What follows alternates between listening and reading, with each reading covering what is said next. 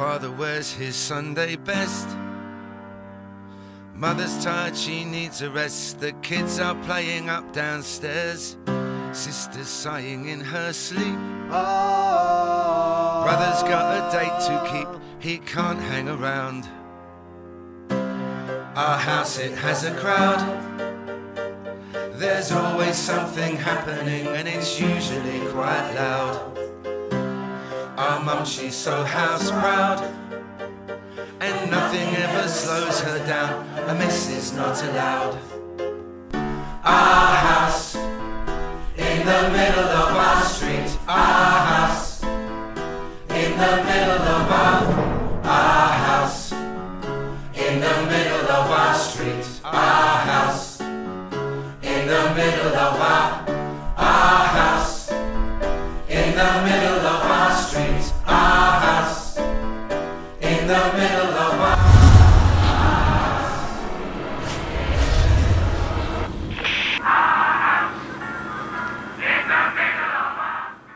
Se dice, se cuenta una historia de un hombre sabio, ¿eh? un viejo sabio, que estaba eh, dando sus enseñanzas con sus discípulos a la orilla de una laguna, de, una, de un manantial ahí de agua, algo había ahí. Y de repente mientras él estaba dando sus lecciones de gurú oriental, que no sabemos cuáles eran, pero él ve que un escorpión se cae al agua. Así que él tomó al escorpión y lo sacó del agua para ayudarlo para que no se ahogara el escorpión y el escorpión lo picó. Cuando el escorpión lo picó, obviamente como una reacción, él sol- lo soltó y el escorpión volvió a caerse al agua de nuevo. Así que este viejo sabio, maestro Shifu, tomó al escorpión de nuevo y el escorpión de nuevo, por segunda vez. Gracias por censurarme. El escorpión lo volvió a picar de nuevo por segunda vez. Y ahí entonces, y de nuevo lo soltó. Y ya por una tercera vez, entonces ya tomó una hojita y con una hoja sacó al escorpión del agua. Pero uno de sus discípulos que estaba ahí le dijo, pero maestro, ¿por qué insistes en querer sacar ese escorpión del agua?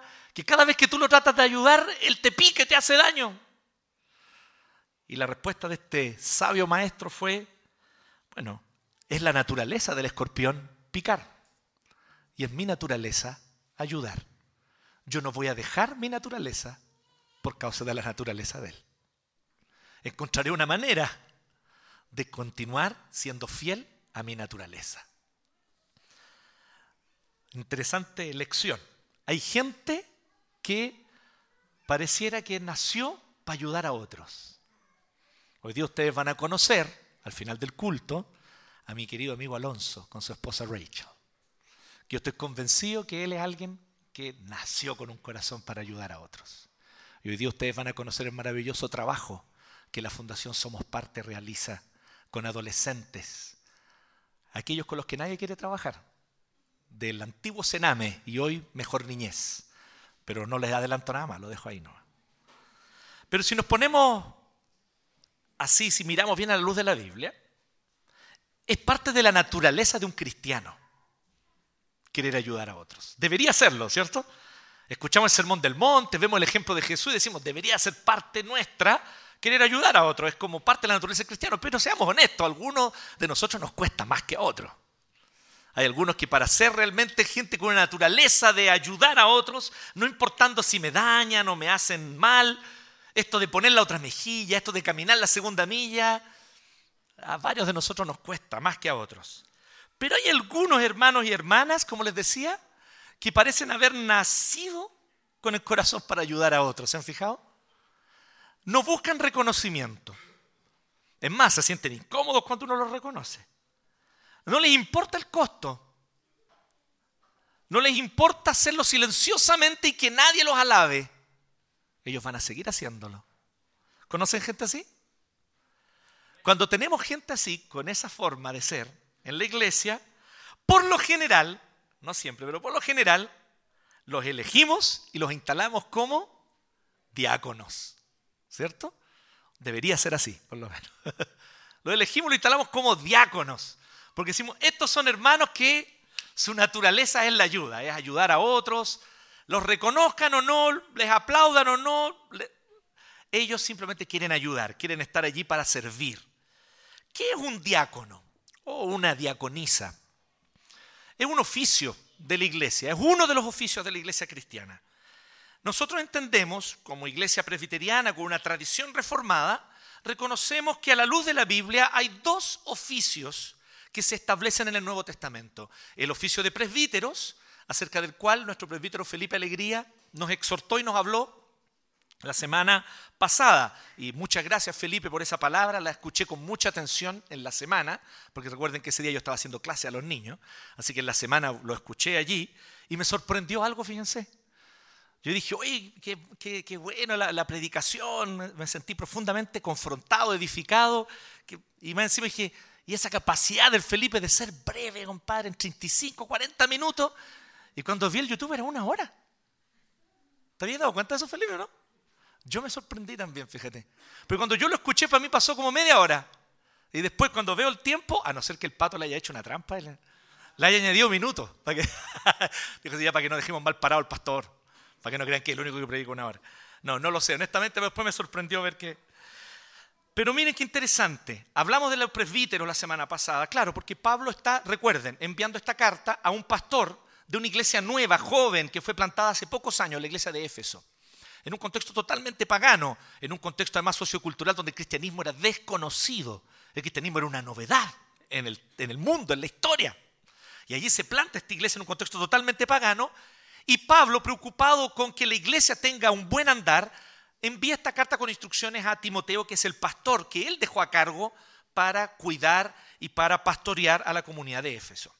Y es allí entonces donde les habla primero sobre los presbíteros y luego aquí habla sobre los diáconos. La palabra diácono significa simplemente siervo y diaconía, servicio. Tanto así que se usa de manera muy natural en muchas partes de la Biblia. Y en la traducción que hay del Antiguo Testamento, recuerden que el Antiguo Testamento fue escrito e inspirado por el Espíritu Santo originalmente en hebreo. Pero hay una traducción al griego bastante antigua, que incluso es anterior, antes de Cristo, que se llama la Septuaginta, Allí en esa traducción la palabra diaconía se usa mucho para el servicio en el templo de los levitas. Los descendientes de Leví, esta tribu, que tenían que cuidar todos los implementos del templo y del tabernáculo. Bueno, ahí cuando se tradujo al griego se usó la palabra diaconía. Pero la palabra diaconía es una palabra que se usaba, miren qué interesante, se usaba en las ciudades griegas, en el contexto de la cultura greco-romana, para el servicio público. Muy parecido con nuestra palabra ministerio. Que de hecho significa eso. Ministerio significa servicio. Y un ministro, al contrario de lo que nosotros tendemos a pensar, ¿no? Aquí viene el ministro y pensamos que es como, oh, que el ministro debe significar a alguien así como con mucha eminencia, pero la palabra, la etimología, la raíz de la palabra ministro es un siervo. El ministro de salud, ministro de educación, es un siervo del país, de todos nosotros, es nuestro siervo. Y por eso él se llama ministro. Y por eso su cartera se llama ministerio. Bueno, con la palabra diaconía ocurre esto mismo. Así que al inicio una palabra bastante sencilla, pero resulta que con el tiempo se transformó, como aquí, rápidamente, ya en el siglo I, en el título de un oficio dentro de la iglesia. Y los diáconos son los que están encargados de liderar y guiar, organizar el servicio de la iglesia. Lo hemos dicho varias veces antes, pero lo vuelvo a decir porque sé que hay varios de ustedes que son más nuevos en nuestra comunidad y probablemente no nos han escuchado decir esto. Pero tengo que decirlo. Los diáconos no son los únicos que sirven.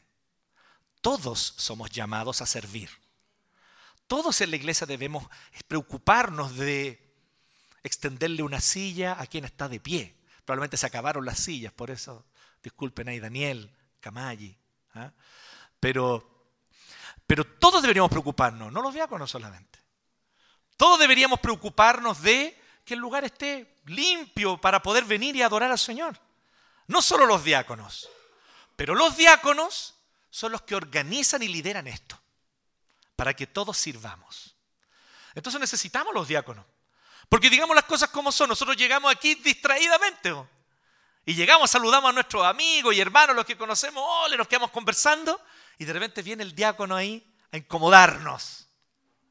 Oye, ¿me ayudas a correr esta mesa, por favor? ¿Cuál es tu disposición cuando eso ocurre? debiera ser con la cara llena de risa, po. Amén. Yo estoy aquí para apoyar a los diáconos, po. Porque el diácono está pendiente de esas cosas que no todos estamos pendientes, pero necesita que nosotros estemos al servicio.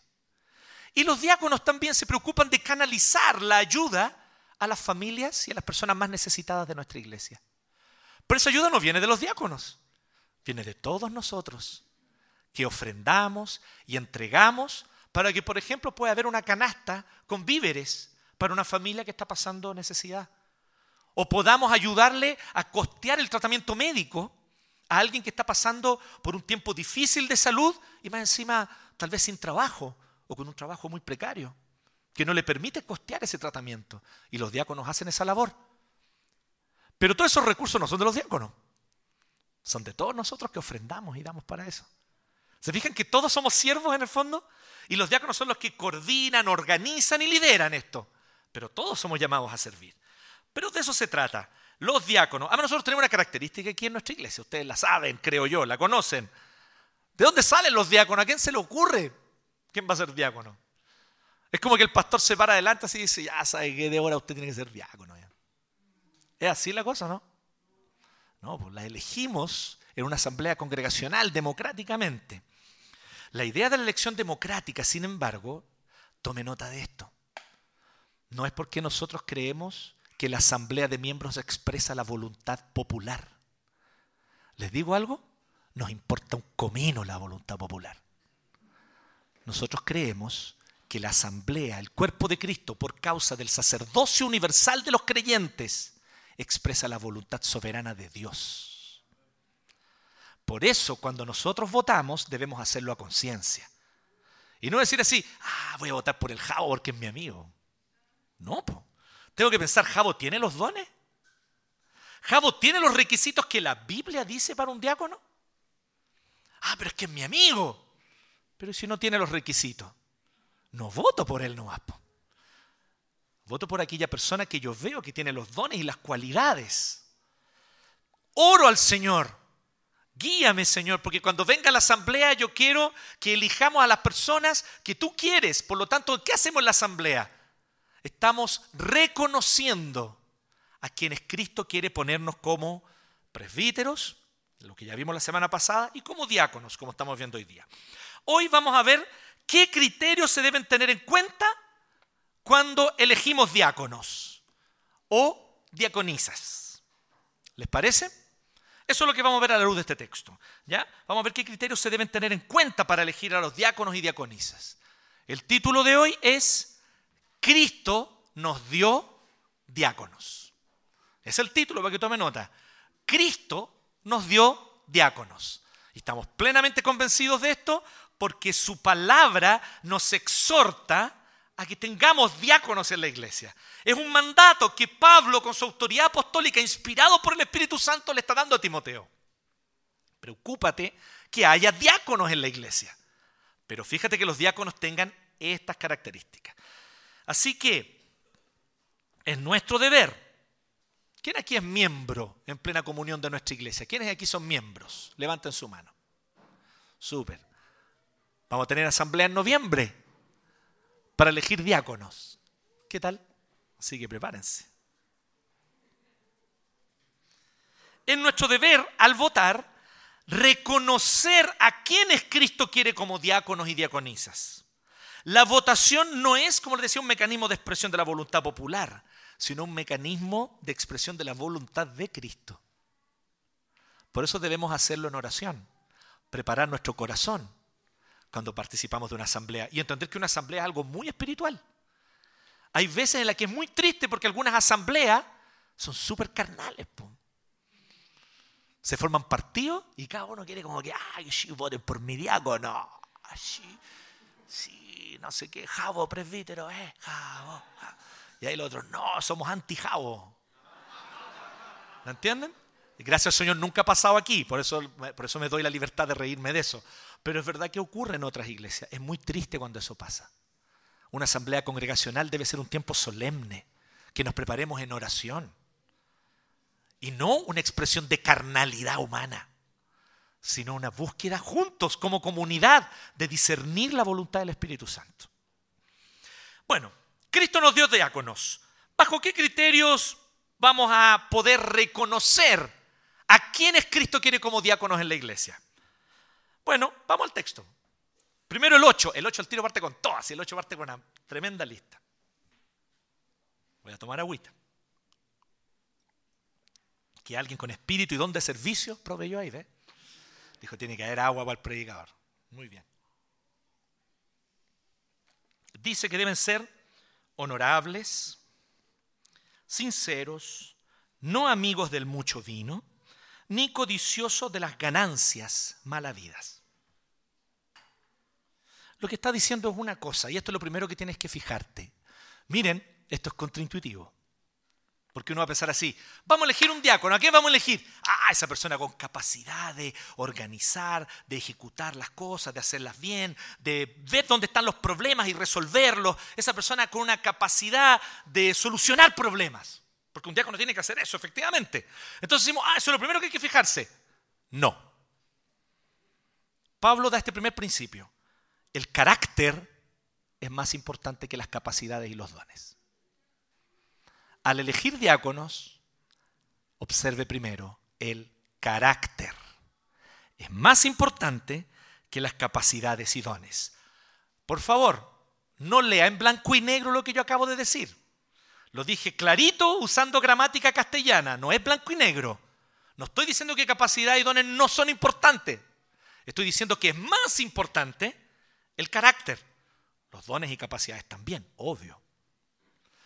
Pero primero el carácter. Y para eso hay que conocer a las personas.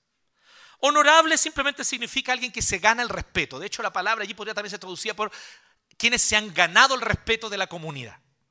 Y eso es un dicho común, ¿no? Que la gente dice, no, el respeto hay que ganárselo. Sí, efectivamente, la honorabilidad, de hecho, permítanme decirlo aquí de manera bien clara, la honorabilidad es distinta a la dignidad. La dignidad es inherente, tú la tienes sea como sea, haya, por el solo hecho de haber nacido un ser humano, tú tienes dignidad.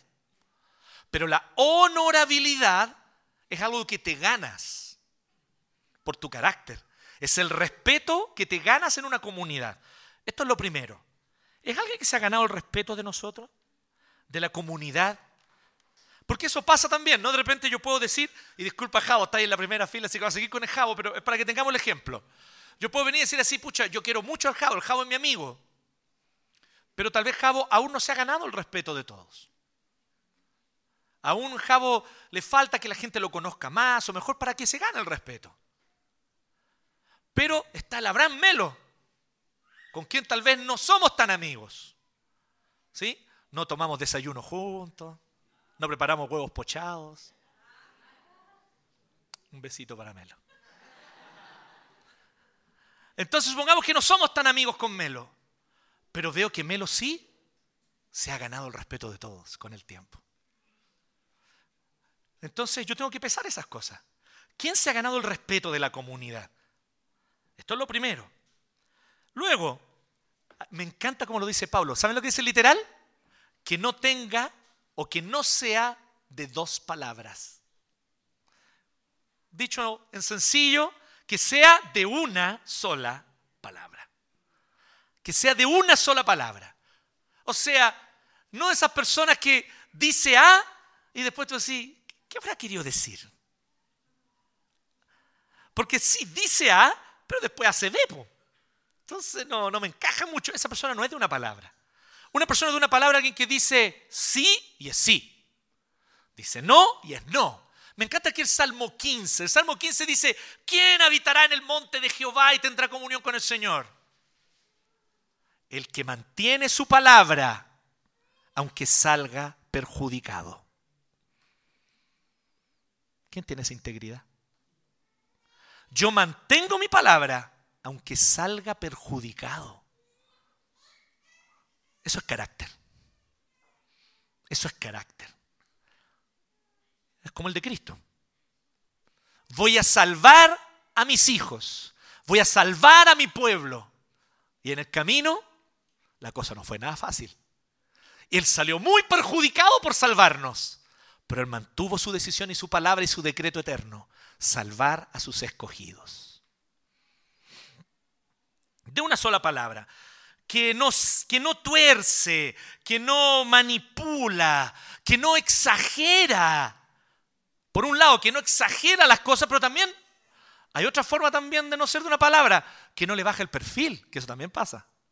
Algo es grave, pero en vez de considerarlo grave, le baja el perfil. Ay, si no es para tanto. Y sí, pues es para tanto. ¿Me entienden? Entonces, ni ningún otro tipo de vicios del lenguaje. Es alguien que tú puedes confiar en su palabra.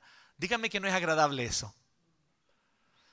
Porque a veces es verdad, uno se decepciona un poco porque uno puede venir y decir, oye, sí, yo voy a confiar en esta persona. ¿Sabe que? Entonces le voy a pedir ayuda. Melo, ayúdame con esto, pero Melo es de una sola palabra. Y Melo me dice, ¿sabes qué? No puedo ayudarte ese día. Tengo otra cosa que hacer, así que no. Sí, me decepciona en el momento, pero a la larga él se gana mi confianza. Porque él no me dice sí y después de última hora, ay, no voy a poder. No digo que no haya razones de fuerza mayor. Las hay, por si acaso no. ¿A usted le gusta el blanco negro? Recuerden que hay grises aquí, por favor. hay grises. Pero se entiende la idea, ¿no? Cuando alguien permanente y constantemente no cumple su palabra, ya es un problema de carácter ya. No es solamente un tema puntual, no, es un tema de carácter. De una sola palabra. Lo otro, no amigo del mucho vino, parecido básicamente a la misma instrucción que con respecto al presbítero. ¿Qué quiere decir? Sin vicios, sin adicciones. Si alguna vez tuvo una adicción, que ya la haya aprendido a superar, que lleve mucho tiempo sobrio y limpio de esa adicción. Pero no alguien que esté en medio de la adicción o en el vicio. Porque claro, nosotros nos podemos quedar pegados con la palabra. Ah, habla del vino. Chu, pastor Jonathan, primero que suena ahí porque al pastor le gusta el vino. Y sí, me gusta. Como el, Antiguo Testamento dice que, tiene que gustarle el vino. No fue Tito Fernández quien dijo eso. Que degenerado además. sino que fue la Biblia. La Biblia ya decía que el vino alegra el corazón del hombre. Obviamente en su debida medida. Jamás la embriaguez. Ese es el punto. No alguien que se embriaga. Porque ¿qué pasa con el que se embriaga? Está dominado por el vino. Ya, pero nos quedamos ahí. No, querido, esto aplica a cualquier sustancia que altera tu estado de conciencia. Cualquier sustancia, se beba, se huela, se inyecte o se fume. Eso no debe estar en tu vida. Entonces, sin vicio en adicciones. Y ojo aquí, ¿ah? Medicamentos, algunos. En algunos casos, medicamentos que se venden en la farmacia. Algunos están adictos a ellos. Usted no puede ser diácono, ni presbítero. ¿Sí? No estoy hablando de un tratamiento médico con un doctor. No estoy hablando de eso. Estoy hablando de la persona que está adicta a un medicamento que se vende en la farmacia y que se la arregla con ¿cómo se llaman estos? Estas, eh, estas recetas truchas para poder conseguirse el medicamento porque lo necesita. Usted entiende lo que quiero decir. Adicciones. No puede ser. En una palabra, perdón, en dos palabras, dominio propio. Tiene que tener dominio propio. No puede estar dominado por una sustancia, por una adicción. Y vamos más allá de las sustancias. Pensemos en otras adicciones. ¿Conocen esta adicción o no? entró al catálogo de adicciones en Gran Bretaña. No sé Estados Unidos, pero supe que en Gran Bretaña ya entró al catálogo de adicciones. La adicción al celular. Es un temón. Y nosotros aquí poniendo la liturgia del celular. Haciéndole el peor favor, el flaco favor. Pucha, ya, tranquilo, ya vamos a corregir eso. Tranquilo, vamos por parte. Vamos por parte. Y miren, dicen que no ame los lujos, el dinero, que no sea un amante de los bienes de consumo. Mira, no hay ningún problema, a cada uno, a cada uno el Señor le da según los talentos que Él quiere soberanamente entregar. Recuerden, a uno le dio uno, a otro le dio dos, a otro le dio cinco talentos. A todos nos dio distintos talentos. Y a algunos el Señor les dio más. O les abre las puertas y las oportunidades para tener más y mejores condiciones materiales, económicas. El tema no es ese, el tema no es que tú tengas una buena condición económica. El tema es si tú amas ese estatus socioeconómico. Si tu corazón está apegado a los bienes de consumo y al dinero. Porque raíz de todos los males es el amor al dinero. No, no es raíz de todos los males el dinero. Eso no lo dice la Biblia, eso lo dijo Pink Floyd. En Money, Dark Side of the Moon, 1972. Ah, Pero Pablo y la palabra del Señor nos dice que raíz de todos los males es el amor al dinero. Que ame las ganancias malavidas, claro. Imagínense lo delicado que es para los diáconos que tienen que administrar a veces sumas importantes, ¿o no? Los diáconos que están aquí presentes lo saben. A veces hay sumas importantes. Imagínense cuando tuvimos que hacer la ofrenda para la familia que se le incendió su casa, ¿se acuerdan? Y reunimos una cantidad importante. Y ahí venía el desafío. Los diáconos tenían que tomar todo ese dinero, ir a la tienda, comprar lo que se necesitaba para la casa, que había que rearmarle la casa a la persona que se incendió su casa, y entonces llevarle las cosas. Eso requiere integridad. Hay personas, y usted lo sabe, que no tienen integridad para eso. Tú no les podéis pasar 100 porque se recorta 10. Se recorta 5. Ahí piola. No. Por lo tanto, como decía, lo primero que debe fijarse al votar por un diácono, al considerar a quién va a proponer como diácono, el carácter por sobre sus capacidades y dones. Segundo, verso 9. Esto es breve, breve brevemente un compromiso sincero con la sana doctrina. Mira lo que está diciendo Pablo. Pablo no está diciendo que conozca bien las doctrinas del Evangelio. ¿Eso es lo que dice? No está apuntando al mero conocimiento intelectual. Está diciendo qué cosa? Que mantenga, que guarde, esa palabra ya es preciosa, porque la idea de guardar es con el corazón. La idea no es simplemente que yo conozco, sino que con mi corazón lo atesoro. Lo considero un tesoro que atesore, que guarde con conciencia limpia, o sea, sinceramente. Es triste cuando uno ve cosas como, por ejemplo, voy a dar un ejemplo de la historia. Charles Grandison Finney fue considerado por mucho tiempo y todavía es considerado en algunos medios evangélicos, lamentablemente creo yo, como un importante predicador de avivamiento del siglo XIX en Estados Unidos. Charles Grandison Finney fue ordenado pastor presbiteriano. Y él efectivamente recorrió muchas ciudades predicando, era un predicador muy fogoso, mucha gente en sus campañas con lágrimas y se arrodillaba y todo, y él se iba de esa ciudad, pero la gente seguía viviendo las mismas vidas de pecado que vivían antes. No había muchas transformaciones reales en realidad, era muy emocional. Entonces muchos consideran, y eso es más correcto, que Charles Grandison Finney es el antecedente de los manipuladores emocionales y los televangelistas. ¿Ya? Bueno, Charles Grandison Finney fue pastor presbiteriano. Dice, ah, otro más que era presbiteriano. Que el que fundó los mormones, que fundó los testigos de Jehová, todos han pasado por la iglesia presbiteriana. Sí, por lo siguiente, porque generalmente son personas que pasean de iglesia en iglesia y no se quedan en una. Es por eso. Entonces, no solo pasaron por la presbiteriana, también por la metodista, también por la bautista, pasaron por muchas iglesias. Pero aquí, Charles Grandison Finney, él fue ordenado pastor presbiteriano, pero después por causa de muchas doctrinas muy polémicas y poco bíblicas que sustentaba, él entonces fue sujeto a disciplina y salió de la iglesia presbiteriana y siguió su ministerio independiente. Y en su diario, él dice, en su diario, él dice, cuando yo hice mi voto y mi promesa por la confesión de fe de la iglesia presbiteriana, yo no lo hice sinceramente. Lo hice porque tenía que hacerlo. Era la manera de ser pastor. Si no, no me iban a ordenar. Eso es falta de carácter. Eso es grave. Gravísimo.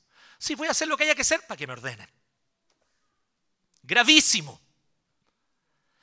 A eso está apuntando Pablo. Está diciendo que con limpia conciencia atesore las verdades del Evangelio, que las crea, las entienda y las defienda porque es una convicción personal. Nadie se las impone, no es como, ya tengo que hacerlo porque es mi deber, porque existe esta institución que se llama la iglesia. No, mi querido, esa institución, que a ti te gusta utilizar la palabra institución de manera despectiva, la fundó Cristo. Es su cuerpo y es su esposa.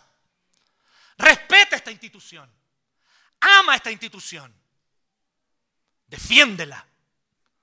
porque es el cuerpo de Jesús. Y lo peor que puedes hacer es de manera insincera hacer una promesa que no es real. Un gravísimo pecado delante del Señor. Por lo tanto, el compromiso debe ser sincero con la verdad del Evangelio y no solo conocimiento. Se fija interesante como Pablo presupone conocimiento. Tiene que conocer la doctrina. Tiene que tener algún conocimiento de la teología. Tiene que tener conocimiento de la palabra, de la escritura. Pero no es solo eso que dice Pablo. Tiene que conocer y, de corazón, con conciencia limpia, atesorarlo. Entonces, esto es muy importante, creer sinceramente de corazón. Luego dice el verso 10, que primero sean puestos a prueba. Y después, si no hay nada que reprocharles, que sirvan como diáconos. Qué práctico, Pablo, ¿no? Súper práctico. Genial. Aquí está dando una instrucción muy práctica a Timoteo como pastor. Una instrucción que, les cuento algo, nosotros no la seguimos mucho. Lo máximo que hacemos con relación a esto es que cuando se elige a un diácono, por primera vez que nunca antes ha sido elegido, su primer mandato es siempre por un año. Es como lo más parecido con eso. Cosa de que durante ese año se puede evaluar para ver si sigue y es reelecto o no. Pero tal vez si tomamos al pie de la letra lo que Pablo está diciendo, debería la persona ser sometida a prueba antes incluso de ser elegida e instalada. Tal vez. Lo dejo ahí como una, como una inquietud. Tal vez, no lo sé. Pero el punto con respecto al diácono es esto. Humildad y disposición a ser evaluado y corregido. Presupone eso, ¿no? El verso 10. Si es una persona a la que tú no lo puedes evaluar, porque cada vez que tú le vas a decir, bueno, hermano, mira, quiero comentarte eh, lo positivo que tú has hecho y lo no tan positivo, lo que tienes que mejorar. ¿Cómo que lo que tengo que mejorar? Perdón. A mí, Dios me puso aquí para ser diácono. Sería feo, ¿cierto? Pero pasa, pero pasa, ¿sí? Entonces, yo todavía no me, nunca me saco bien la cuenta. Creo que son 16 años de pastorado, de ministerio, en mi caso. Y ya en estos 16 años de pastorado lo he visto.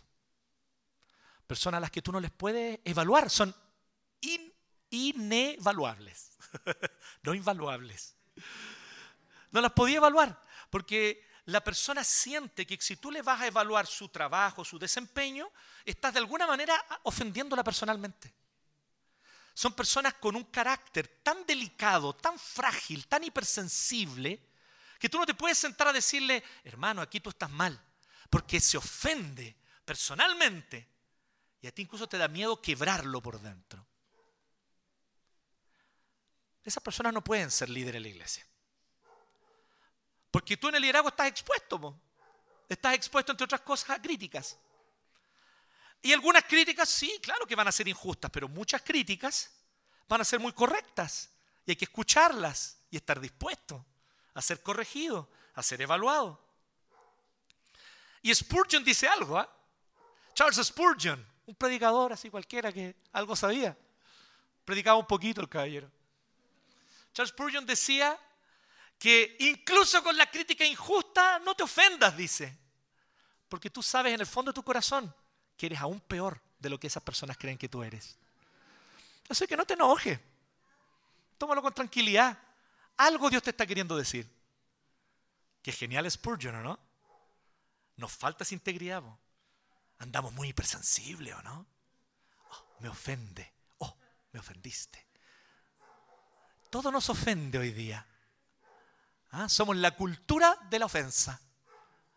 La cultura de los ofendidos. Complicado eso, porque una cultura de gente que se ofende por todo, ¿saben lo que es? Es una cultura de arrogantes, de orgullosos, que piensan y sienten que nadie los puede criticar. Si va a ser diácono no puede ser así. Tiene que tener un corazón tierno, blandito, pero la piel dura, de acero. ¿Ah? Así tiene que ser. Un corazón tierno y la piel dura. ser puesto a prueba. Habla un poquito más sobre el carácter Pablo después. Verso 11 y 12. Ah, esta parte me encanta. Las controversias lingüísticas. abrimos esta sección ahora. Controversias lingüísticas con el griego. Bueno, el griego dice, verso 11. Asimismo, literal, querido hermano, se lo digo, por ahora me va a tener que creer. Después usted consulta un interlineal y va a ver que es verdad. El griego dice así. Asimismo, las mujeres Deben ser honorables, no calumniadoras, sino moderadas y dignas de toda confianza. No dice las esposas de los diáconos, en ninguna parte del griego. Es una interpretación. ¿Por qué? Porque cuando dice, y las mujeres, entonces muchos dicen, ¿a qué se refiere con las mujeres? ¿Con las esposas de los diáconos o con las mujeres diáconos? Y la NBI cometió lo que a mí me parece, a todas luces, y si aquí el comité traductor de la NBI de Sondervan está escuchando este sermón y lo escucha y llega por el YouTube a ellos, permítanme decirles que creo que cometen un error al poner una traducción demasiado interpretativa. Cuando hay dudas, lo mejor es dejarlo textual. Como lo hizo la Reina Valera, la otra versión. Simplemente debería decir así, y las mujeres deben ser honorables, no calumniar, y ahí dejar que cada pastor, hermano, presbítero, estudioso, descifre e interprete a qué se refiere con las mujeres. Pero aquí ellos se casaron con una interpretación. Pero bueno, es una excelente traducción la NBI. Tiene muchos, muchos aspectos y muchos puntos muy positivos. Así que no se quede con esto solamente. ¿ya? Y toda traducción tiene cosas buenas y otras no tan buenas. Eso es normal. Pues bien, entonces, ¿a qué se refiere con las mujeres? No tiene mucha lógica que Pablo le esté dando instrucción a las mujeres de los diáconos y no se haya preocupado de las esposas de los presbíteros, que es más importante todavía. ¿No les parece curioso? No, no creo que se esté refiriendo a las esposas de los diáconos. Se está refiriendo a las mujeres diáconos. Porque además, el Nuevo Testamento nos muestra que había mujeres diáconos, como Febe en Romanos 16.1, que era diaconisa de la iglesia de San Crea. O más adelante vamos a ver aquí mismo en Timoteo un grupo de mujeres que se dedicaban al diaconado dentro de la iglesia de Éfeso y que Pablo habla respecto de esa lista de mujeres que se dedican al diaconado y eso lo vamos a ver un par de capítulos más adelante. Así que déjelo ahí, en stand-by. Entonces, hay mucha evidencia de respecto de las mujeres diáconos. Y aquí entonces Pablo efectivamente está hablando de estas distinciones de género. No importa el tema, será cultural, será porque es biológicamente así, será honestamente da lo mismo, pero hay diferencias de género y estaban allí establecidas en el contexto de Éfeso. Entonces Pablo tiene que hablar sobre estas cosas. ¿Y a qué se refiere? Dice, primero, en el caso de que sean mujeres a quienes tú elijas o votes para que sean diáconos, recuerda lo siguiente, de nuevo, primero tienen que haberse ganado el respeto de la comunidad, utiliza la misma palabra, respetables, honorables, se ganaron el respeto de la comunidad. La gente las conoce y sabe que esta hermana entonces es una hermana de confianza. Pero luego dice, no calumniadoras. Y esto, claro, por un tema de género que yo creo que en gran medida se mantiene hasta el día de hoy. ¿Ya? Razones culturales o sociales, me da lo mismo cuál es el origen de esto, no voy a entrar en eso ahora. Mi único punto es evidente que las mujeres tienen muchas mejores habilidades verbales que los hombres, algo incluso estudiado estudiado y comprobado, no por uno ni dos estudios de un pelagato, no. ¿Entienden? Es algo que está estudiado, eso existe. ¿Por qué será? Tal vez porque como sociedad no hemos querido configurar así, a lo mejor. Pero que las mujeres tienen más habilidades verbales, las tienen. ¿Sí? Quienes están casadas aquí saben lo que les cuesta sacarle al marido que le está pasando. Ay, ya, pero calmado, tampoco. Casi me sale le sale una amén y una aleluya aquí a la hermana. Ya, entonces, no, vamos calmado. No, entonces, por causa de eso, Pablo se preocupa de que sean prudentes con lo que hablan. Porque al tener más habilidades verbales y más confianza para expresar, de hecho tienen una habilidad maravillosa en general las mujeres, por lo menos en nuestra cultura, ellas saben muy bien, en general, distinguir y discernir sus propias emociones. ¿Encachado que a los hombres eso nos cuesta muchísimo. Nosotros no sabemos lo que nos pasa, solo nos enojamos. Lo único que el hombre sabe, ah, estoy enojado. Es lo único que sabemos, no sabemos estar tristes, de, pero no, enojado. ¿Cierto? En cambio, las mujeres conocen estos matices y los verbalizan mucho mejor. Pero aquí también esta virtud, ojo con esto, y esto pasa siempre, con hombres, mujeres, indistintamente. Tu virtud también puede transformarse en un defecto, cuando no es debidamente canalizado. Y esta virtud puede llevar, dice Pablo, a que hable más de la cuenta al respecto de otras personas. Y la palabra que usa aquí, cállense la palabra, dice que no deben ser diabolus. ¿A qué se refiere? ¿Por qué dice eso? No, no se refiere al satanismo. El diabolus es el fiscal acusador en un tribunal greco-romano. Por eso ese es uno de los títulos de Satanás. Él es el acusador, ¿sí o no? El punto es el siguiente, que no esté constantemente recordando y hablando de los errores, fallas de carácter de los otros. Delicado tema, ¿no? ¿Por qué? Porque con esta sensibilidad especial que tal vez las mujeres en Éfeso tenían, para, para ella era mucho más fácil venir y decir, ah, pero ese gallo es un intransigente. Y ¿saben qué? Muy probablemente tenían razón. Porque tienen una Son con sus evaluaciones. Pero debe ser cuidadosa la hermana, que es diaconisa, para no andar hablando esas cosas de tal manera que termina haciendo qué? Desprestigiando a personas. Porque a lo mejor sí es verdad. A lo mejor es verdad, voy a decir algo aquí absurdo. A lo mejor es verdad que el Norambuena es intransigente. Ustedes saben que no lo es. Quien lo conoce saben que no. Pero a lo mejor es verdad que el Seba es intransigente. No, él es un gallo súper cuadrado. Le gusta el orden. Ustedes cachan a Norambuena, un tipo intransigente. A lo mejor es verdad, pero cuando yo empiezo ya a hablar y a decir sus defectos de entrada, hago que la gente se genere una imagen prejuiciada de él. Y a lo mejor el Señor está trabajando en la intransigencia de nuestro hermano. Le está enseñando a ser más flexible, a ser más tolerante, a no ser tan ordenado en todo. Claramente no estoy hablando de Norambuena, no estoy hablando de, de una buena de otra dimensión. El punto entonces es no acusadoras, no difusoras de pecados y fallas de carácter de otros. Que no jueguen el papel de fiscal acusador. Y varias de ustedes acá, queridas hermanas, son muy hábiles en apuntar, mostrar y decir exactamente los pecados y defectos de otros, te quiero invitar hoy a que dejes de hacer eso. Porque si sigues en ese hábito, ¿sabes a quién te pareces? Bueno, recuerda el título en griego. Al diabolus. Le estáis haciendo la pega a Satanás, querida hermana. Le estáis haciendo la pega a Satanás. No caiga en eso. Sobrias, moderadas, o sea, que no se caractericen por arrebatos, por arrebatos de ningún tipo confiables en todo, mujeres a quienes, ¿qué significa confiable en todo? Me gusta esta idea. Una mujer a quien usted le encargaría su casa si usted sale de vacaciones.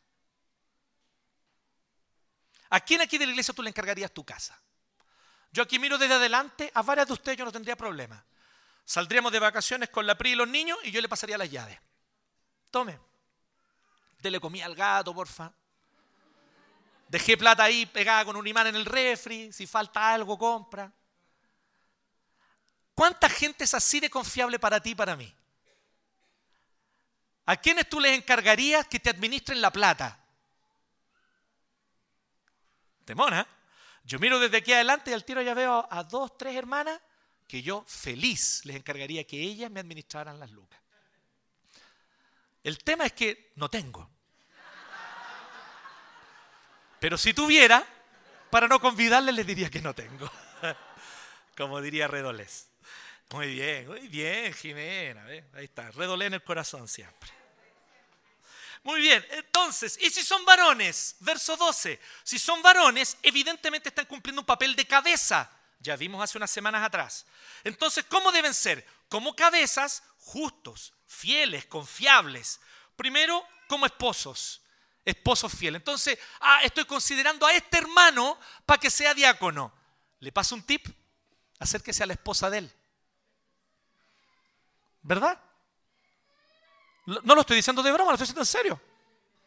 Acérquese a la esposa de ese hermano y pregúntele, ¿cómo te sentirías tú si tu esposo fuese elegido diácono? ¿Tú crees que a él le corresponde ese papel o no? A ver, déjame ser más específico. ¿Es esposo un hombre de una sola mujer? Y esto las esposas lo saben. Porque no nacieron ayer. Y esto es un requisito. Debe ser un hombre de una sola mujer. Entonces, si no, está descalificado, no por mí, no por la iglesia, por la palabra de Dios, descalificado para ser diácono, fiel a su esposa. Como padre, un padre que lidera, que guía a sus hijos, que los lidera bien, que les enseña a distinguir lo bueno de lo malo y que tiene autoridad sobre ellos. Obviamente se está refiriendo, quiero ser claro aquí, a los hijos que viven en casa. Ya cuando un hijo se fue de casa, ya no es más responsabilidad tuya. Pero si está bajo tu casa, es alguien que está en sujeción, que te obedece, que te cree, que te compra. Porque hay hijos que no les compran a sus papás. Y no porque están en una crisis de adolescentes nomás, que eso es normal. No les compran porque saben que su papá no debería ocupar tales cargos en la iglesia. A esos no deberíamos elegirlos como presbíteros ni como diáconos. Ojo allí. Y como jefes, empleadores, porque dice así, que gobierne bien su casa, ¿cierto? Dice, gobierne bien a sus hijos y su casa. ¿Y a qué se refiere con casa? El oikos. El oikos romano era donde se hacía el oficio, donde se trabajaba. Recuerden que en ese tiempo no había una industria, una fábrica, esto es una sociedad preindustrial. Entonces las personas no van a una oficina o a una industria a trabajar. Tu trabajo está en tu casa. Allí está tu taller, tu oficina o tu campo que tú cultivas, qué sé yo, algo típico en el Imperio Romano, los que cultivaban aceitunas, hacían aceite de oliva, etc. Bueno, este hombre tiene a trabajadores a su cargo. ¿Cómo él es con los trabajadores que tiene a su cargo? Interesante, ¿o no? Yo conozco iglesias que cuando quieren proponer a alguien como presbítero o como diácono, le piden una carta de recomendación a su superior en el trabajo. ¿Conocen esa práctica? Podríamos adoptarlo, ¿no? Porque uno se puede enterar de muchas cosas. Y supe de alguien específicamente donde en ese contexto la carta que llegó decía, por favor, ojalá este hombre nunca sea un líder en su iglesia. Pero la iglesia no le hizo caso, con consecuencias desastrosas. Entonces cuidémonos, porque también es una manera de cuidar al hermano. Recuerden lo que nos predicaba el profeta Felipe la semana pasada. Si elegimos, por ejemplo, como presbítero a alguien que no tiene buen testimonio de los de afuera, lo estamos exponiendo al engaño del diablo. Entonces también le estamos haciendo un flaco favor a ese hermano. Por muchas ganas que él tenga de liderar, si no tiene carácter para hacerlo, no debe estar allí. Así que, como jefes, empleadores deben ser justos. Y claramente hay recompensas para quienes ejercen bien el diaconado. El verso 13 lo dice clarito. Ganan una buena posición, ganan una posición de honor entre la comunidad. Por eso algunos van a querer ser diáconos por motivaciones equivocadas. Así que primero carácter, después si tiene dones y capacidades, pero primero el carácter. Porque va a ganar una buena posición entre las personas. Pero si es alguien de carácter, esa buena posición la va a usar bien. Porque ¿qué es lo que va a hacer con esa posición? Predicar el Evangelio. Y pucha que gana confianza un diácono para predicar el Evangelio. Permítanme dar un ejemplo aquí, ¿ya? Bien concreto, reciente, de ahora, ¿cierto? Uno de nuestros diáconos fue la persona que junto con otros, no fue solito, pero junto con otros dos diáconos, tres diáconos más que le ayudaron, pero fue el nexo, el puente para que la ayuda a esa familia que se le incendió la casa llegara. Este diácono se ganó tal confianza que cuando ya habían llegado todas las cosas, les dimos uno. Al final alcanzó como, a ver si me recuerda Cami, living, eh, creo que, no te acuerdas, bueno, comedor, ¿cierto, Lore?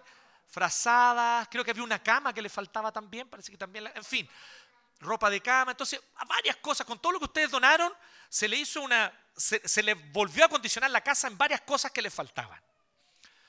La confianza que se ganó este diácono por ser el nexo, porque el trabajo no lo hizo él solo, seamos justos, fue toda la iglesia que donó y todo el equipo de diáconos que trabajó, pero él fue el puente. ¿Ustedes saben lo que sirvió para eso? Que pudiésemos un día ir a la casa de esta familia, que nos abrieran las puertas y ellos con la cara llena de risa predíquenos el Evangelio. Queremos saber de Jesús. Queremos saber del Dios que ustedes sirven. Porque a ese Dios sí. A ese Jesús sí le creemos. ¿Me entienden? Eso está hablando el 13. Ganan una buena posición y confianza para predicar el Evangelio. Así que hay grandes recompensas. Pensemos bien a quienes elegimos diáconos. Quiero terminar con esto, queridos. Escucha esta frase. Les voy a pedir disculpas por la autorreferencia, tal vez, en un cierto sentido, porque la frase no es mía, pero sí es de alguien cercano. Escucha esta frase. Sirve más el que mejor sirve. Y sirve mejor quien está capacitado para ello. Lo vuelvo a decir. Sirve más el que mejor sirve. Claro, porque el que lo hace mejor puede servir a más gente. Porque hace un mejor uso de los recursos, un mejor uso del tiempo, un mejor uso de lo que tiene a disposición y puede servir a más gente. Así que sirve más el que mejor sirve. ¿Y quién sirve mejor? El que está capacitado para ello.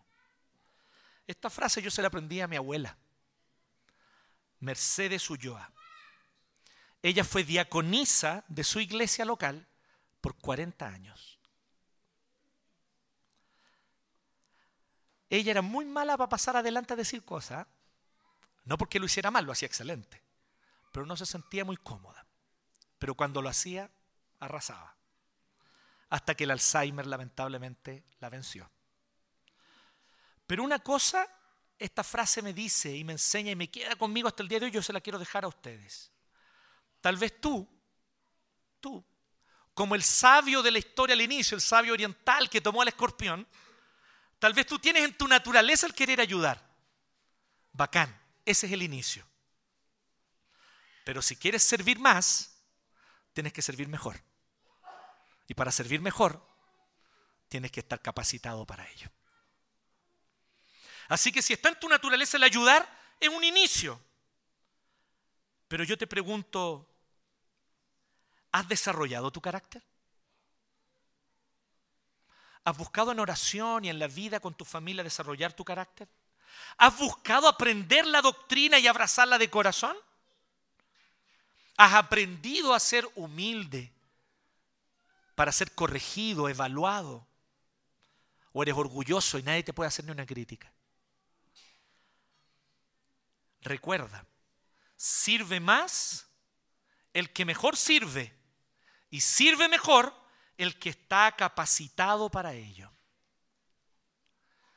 Si está en tu naturaleza el ayudar, entonces fortalece tu carácter, querido. Fortalece tu carácter, querida. Fortalece esos aspectos que están débiles en tu carácter primero. Busca cuidar tus palabras. Busca dar buen testimonio ante los de afuera. Que reconozcan en ti un reflejo de Cristo. Busca servir a Dios con un corazón íntegro y amar el Evangelio y la doctrina. Para que entonces con el tiempo la asamblea reconozca en ti el don y pueda ser un maravilloso diácono, una maravillosa diaconisa sirviendo en nuestra iglesia. Pero no apuren las cosas. Dios no está apurado. Así que no te apures tú tampoco. El Señor tiene el tiempo para que tú puedas servir. Amén. Oremos. Gracias Señor por tu palabra y gracias Señor porque tú nos enseñas, nos muestras, nos exhortas Señor la importancia de ser responsables por elegir a nuestros líderes. Cada uno de nosotros que somos miembros, que estamos aquí, aunque no seamos elegidos, tenemos una gran responsabilidad delante de ti que debemos asumir con temor y temblor, que es de elegir sabiamente. Elegir conforme a tu palabra. Elegir no conforme a preferencias personales, sino conforme a los criterios de tu palabra. Danos sabiduría como iglesia para conducirnos con temor y temblor, para identificar los dones que tú has puesto y para reconocer a los diáconos que tú nos has dado para servir en nuestra comunidad. Y gracias Dios por nuestros diáconos. Te agradecemos por los diáconos y diaconisas de nuestra iglesia. Por cada uno de ellos que dispone tiempo, talento, dones, que a veces pasan incluso por periodos difíciles, ellos mismos con dificultades personales, familiares, y aún así están al pie del cañón, sirviendo y buscando ser útiles en el reino. Te agradecemos por cada uno de ellos, por cada una de ellas, que son una gran bendición para nosotros. Danos, oh Dios, diáconos íntegros. Danos, oh Señor, diáconos y diaconisas que con gozo te sirven. Danos diáconos y diaconisas que no buscan aplauso ni reconocimiento, sino que buscan agradarte a ti. Y que de esa manera, Señor, edifican a la iglesia y nos entusiasman a todos para que queramos apoyarles en el servicio. Gracias Dios, en el nombre de Cristo Jesús oramos. Amén.